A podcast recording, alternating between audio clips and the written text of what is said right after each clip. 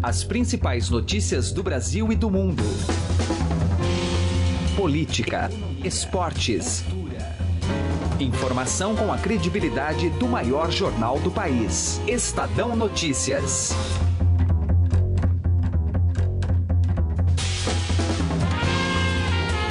Olá, seja muito bem-vindo ao Estadão Notícias desta quinta-feira, 20 de abril de 2017. Eu sou Emanuel Bonfim e lembro a você que este programa é disponibilizado diariamente como podcast. Você pode assiná-lo diretamente no iTunes para quem é usuário Apple ou via agregadores de podcast para quem utiliza o Android como sistema operacional. Saiba mais e acompanhe todas as nossas publicações na página Estadão Podcasts no portal do Estadão. E nos principais destaques do programa de hoje temos, por exemplo, a vitória do governo na Câmara, que conseguiu aprovar o requerimento de urgência para acelerar a tramitação do projeto que estabelece a reforma trabalhista. O objetivo agora é votar a proposta na comissão especial na próxima terça-feira e no plenário na quarta-feira. Daqui a pouquinho, te vai diretamente a Brasília conversar sobre este assunto. Outro tema importante do programa é a trajetória de outra reforma, a reforma da Previdência no Congresso Nacional.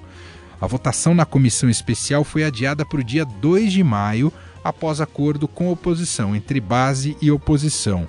No parecer apresentado pelo relator Arthur Maia, mais flexibilizações foram contempladas e vamos falar sobre isso. Estadão Notícias de hoje também debate um fenômeno estarrecedor que vem se instalando no Brasil e assustando a muitas famílias. Uma onda de suicídios que teria como causa o jogo Baleia Azul. Não sei se você já ouviu falar desse jogo. A gente vai explicar que jogo é esse e temos também a participação de um especialista hoje aqui no programa. Os principais assuntos do dia, entrevistas e análises com a credibilidade do maior jornal do país. Você tem aqui no Estadão Notícias. Política.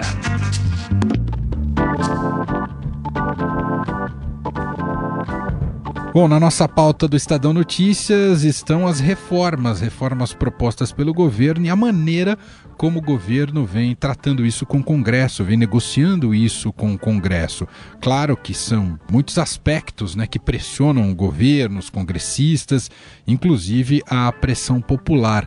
Eu vou conversar com a Isadora Peron, repórter nossa em Brasília, vai relatar um pouquinho uma vitória importante que o governo conseguiu ontem com a reforma trabalhista, para colocar ela em pauta logo. Foi isso, né, Isadora? Tudo bem com você? Oi, tudo bem foi isso. Depois de um susto é, que aconteceu aqui na Câmara na terça-feira, quando o governo não conseguiu aprovar um requerimento de urgência para a reforma trabalhista, nessa quarta é, o dia termina mais tranquilo, porque depois, com uma nova votação, o plenário da Câmara aprovou aí o regime de urgência para a tramitação da reforma trabalhista. Isso significa o quê?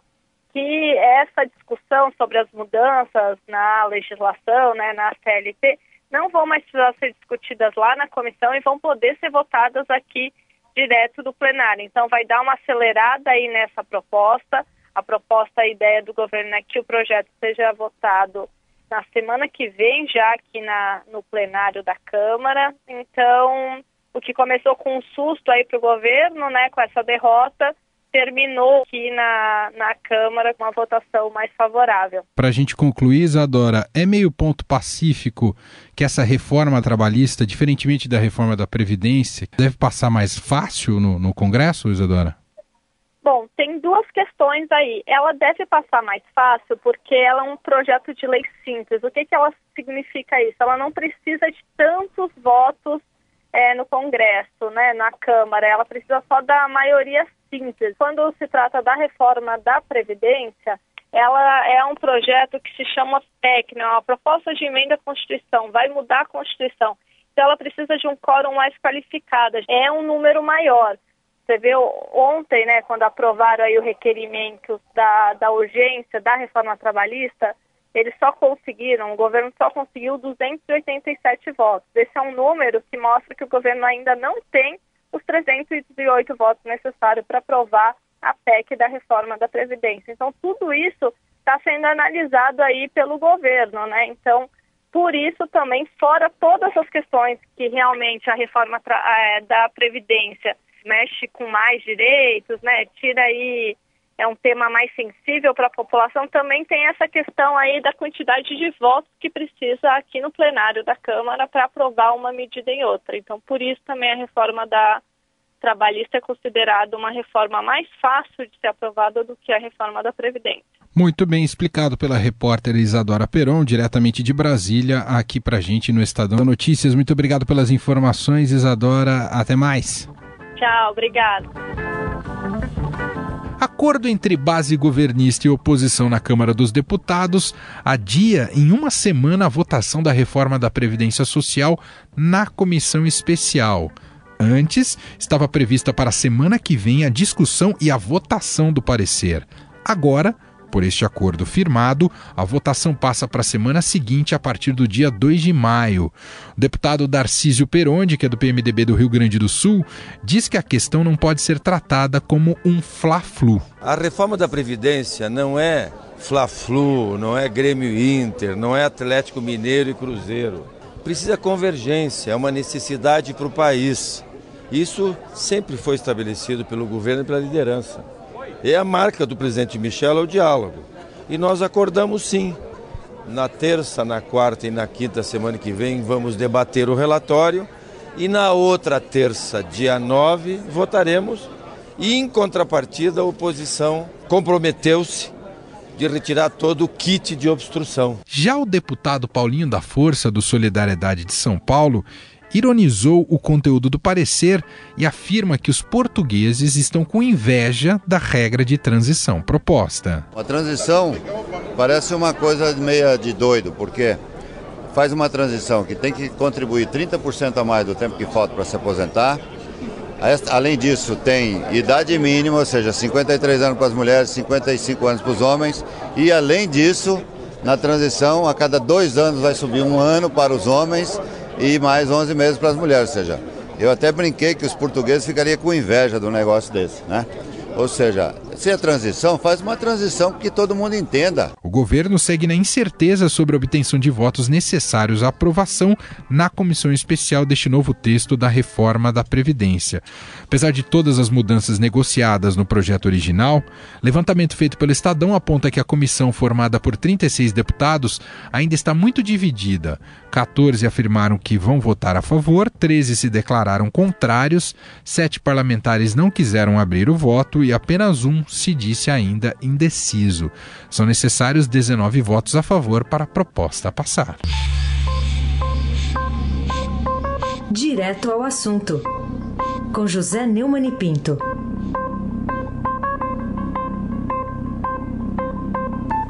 A nação brasileira, e particularmente o Senado Federal, e ainda mais particularmente a Comissão de Constituição e Justiça, todos estamos sendo vítimas de um engodo que é o chamado relatório Novo relatório do senador Roberto Requião, do PMDB do Paraná, para a lei do abuso de autoridade de autoria de Renan Calheiros. A lei, como todos sabem, é uma tentativa de vingança contra juízes e promotores que ameaçam na Operação Lava Jato grande parte do Congresso. Requião fez um relatório à altura do, das pretensões de Renan, mas se sentiu obrigado a mudá-lo e o apresentou com nova forma, dizendo que levou em conta sugestões do Procurador-Geral da República, Rodrigo Janot, e teve a aprovação de Sérgio Moro. O juiz federal de Curitiba, no Paraná, já avisou que o Requião mentiu. Isso não é novo na carreira dele. Ele mentiu. Não apenas ele não teve nenhuma aprovação do Sérgio Moro, como ele também não mudou é, substancialmente nada do relatório anterior, apenas incluindo algumas palavras do Janot misturadas com palavras originais do projeto de Renan. Esse projeto deve ser votado quarta-feira, dia 26, e aí é uma farsa em cima de outra farsa. O Requião é conhecido exatamente por uma mentira espetacular. Ele inventou um pistoleiro chamado Ferreirinha na campanha eleitoral para o governo do Paraná em 1990. Esse pistoleiro disse que atendia a pedidos, né, a ordens de matar camponeses da família do candidato adversário, do Oscar Martinez, pai do José Carlos Martinez, e ele perdeu na justiça, mas ganhou no Tribunal Superior, que alegou provas pouco concretas e, sobretudo, que ele era o único réu e o vice, Mário Pereira, também tinha que ser réu. Quer dizer, mentira não é novidade com Requião. Ele continuar na relatoria é o fim da picada. Estadão Notícias. Saúde. Nas últimas semanas, o registro de suicídios de adolescentes vem causando enorme consternação no país. Isso estaria vinculado a um jogo de nome Baleia Azul. A gente vai debater esse assunto no Estado Notícias com o psiquiatra Rodrigo de Almeida Ramos, que conversa com Camila Tulinski. Qual é a avaliação que o senhor faz a respeito desse assunto, né? O suicídio que ainda é um tabu, né, para a sociedade em geral, e o manejo com essas situações, tanto a série de, de televisão lá do Netflix, quanto o videogame, né? Qual é a avaliação principal que a gente pode fazer? Tanto a série quanto a questão da baleia azul, elas trouxeram, né, para discussão aqui na sociedade do que, que nós vamos fazer diante de um problema que está aumentando cada vez mais, que é o suicídio dos jovens, do, principalmente dos adolescentes, né?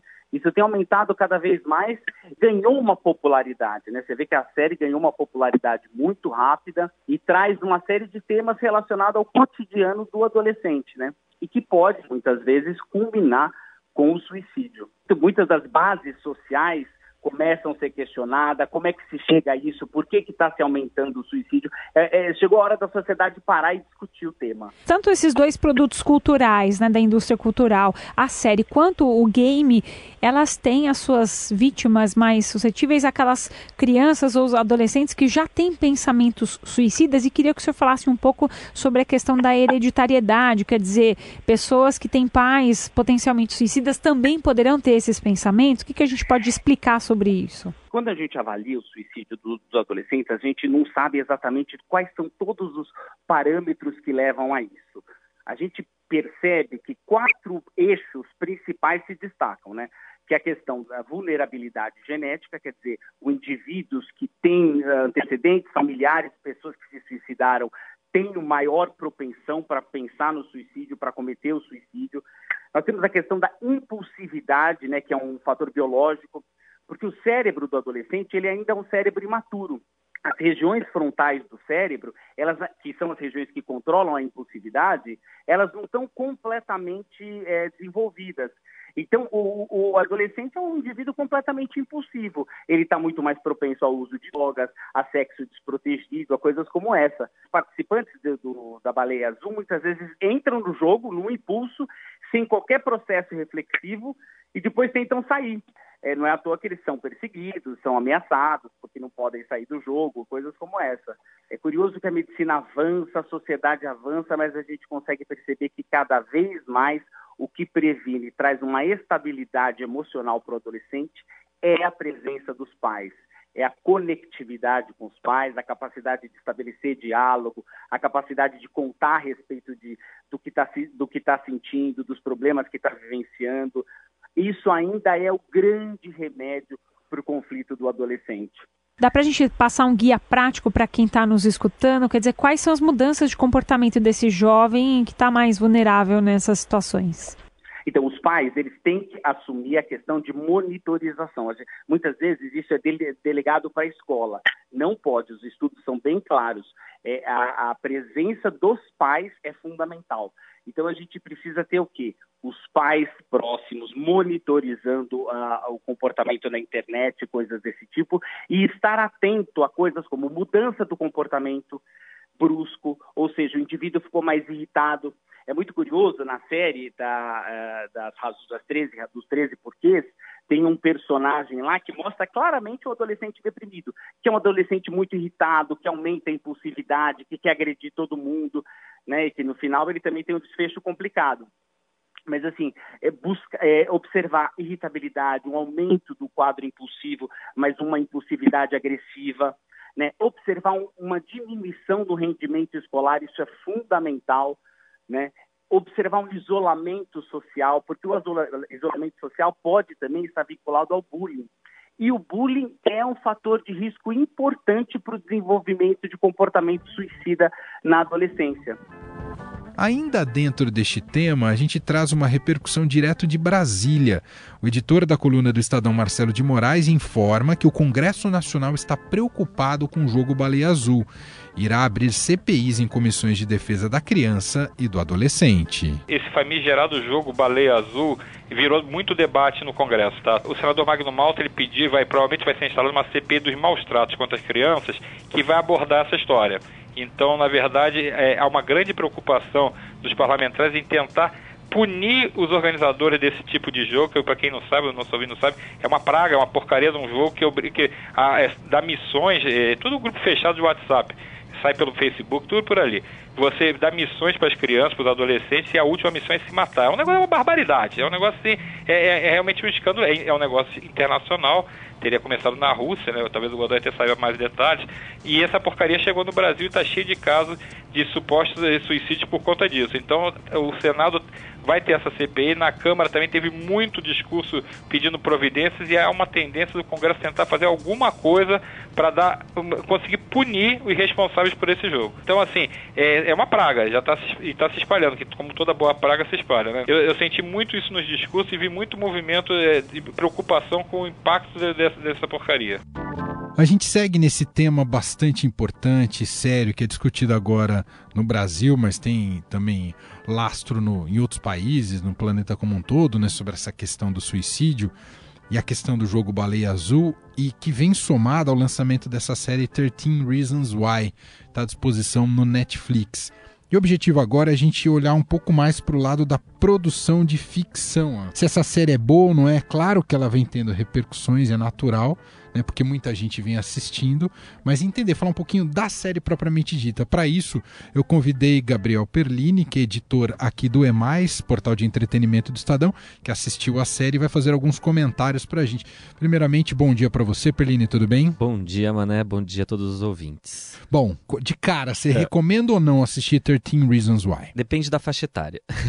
eu, eu confesso que eu tive um, um bom período assim de de, de raiva enquanto eu assisti a série, porque tem um, uma parte de marasmo, de muita enrolação. Em termos de narrativa, não é, é das tramas mais ricas que a Netflix já fez. Ela começa muito bem, termina muito bem, só que para você chegar de um ápice ao outro, você passa por um limbo é, narrativo que é muito intenso. E assim, é uma trama adolescente. Né? Só que como tem essa temática forte, despertou o interesse de muitos adultos. Muitos brasileiros ficaram apaixonados, não só brasileiros, né? No mundo inteiro a série fez muito sucesso, só que do ponto de vista narrativo, é, fazendo uma análise da, da produção, é uma, é, é, uma produção fraca. É uma produção fraca. É, os atores são, bem, são bons, estão bem colocados, estão com, fala, com, as falas bem postas, só que o texto não é um, do, um dos textos mais ricos, a, a construção a, das cenas, elas são falhas, existem pontos é, de falha no roteiro, existem pontos de falhas nas cenas. É... Então, assim, para mim, enquanto telespectador um pouco mais crítico, eu acho que reforço aqui a ideia de que não é uma das produções mais fortes, embora ela debata um tema, coloque em questão um tema que é muito forte, né? E por isso que se acendeu todo esse debate aí. Ô Perline, explica para o nosso ouvinte que ainda não teve contato com a série 13 Reasons Why. Exato. Por que esse número 13 né? Como é, que, que história é essa é contada? Só para fazer uma sinopse da série. A Hannah Baker, que é a personagem protagonista, ela cometeu suicídio, isso não é nenhum spoiler, só que antes de morrer ela resolveu gravar 13 fitas cassete mesmo, viu, gente? Essa que você tocava no seu rádio antigamente. E ela gravou 13 fitas apontando os 13 motivos que a levaram a cometer esse suicídio. São dos motivos aparentemente mais banais até os motivos mais grotescos, né? Realmente motivos que, que fazem qualquer pessoa perder a sua estabilidade emocional. É basicamente isso que acontece com a protagonista que comete suicídio. Muito bem. Então, ó, tá à disposição quem quiser assistir na Netflix, uma avaliação aqui feita pelo Gabriel Perlini, resumindo ela, não sei se você concorda, Gabriel. Começo muito bom e final muito bom, o um meio arrastado Exatamente. dos 13 capítulos. A gente até eh, comentou fora do ar que se tivesse 5, 6 capítulos ficaria Resolveria. excelente, né? Resolveria. Então tá bom. Muito obrigado pela colaboração, Perlini. Bom dia para você. Para você também e a todos os ouvintes também. Bom dia.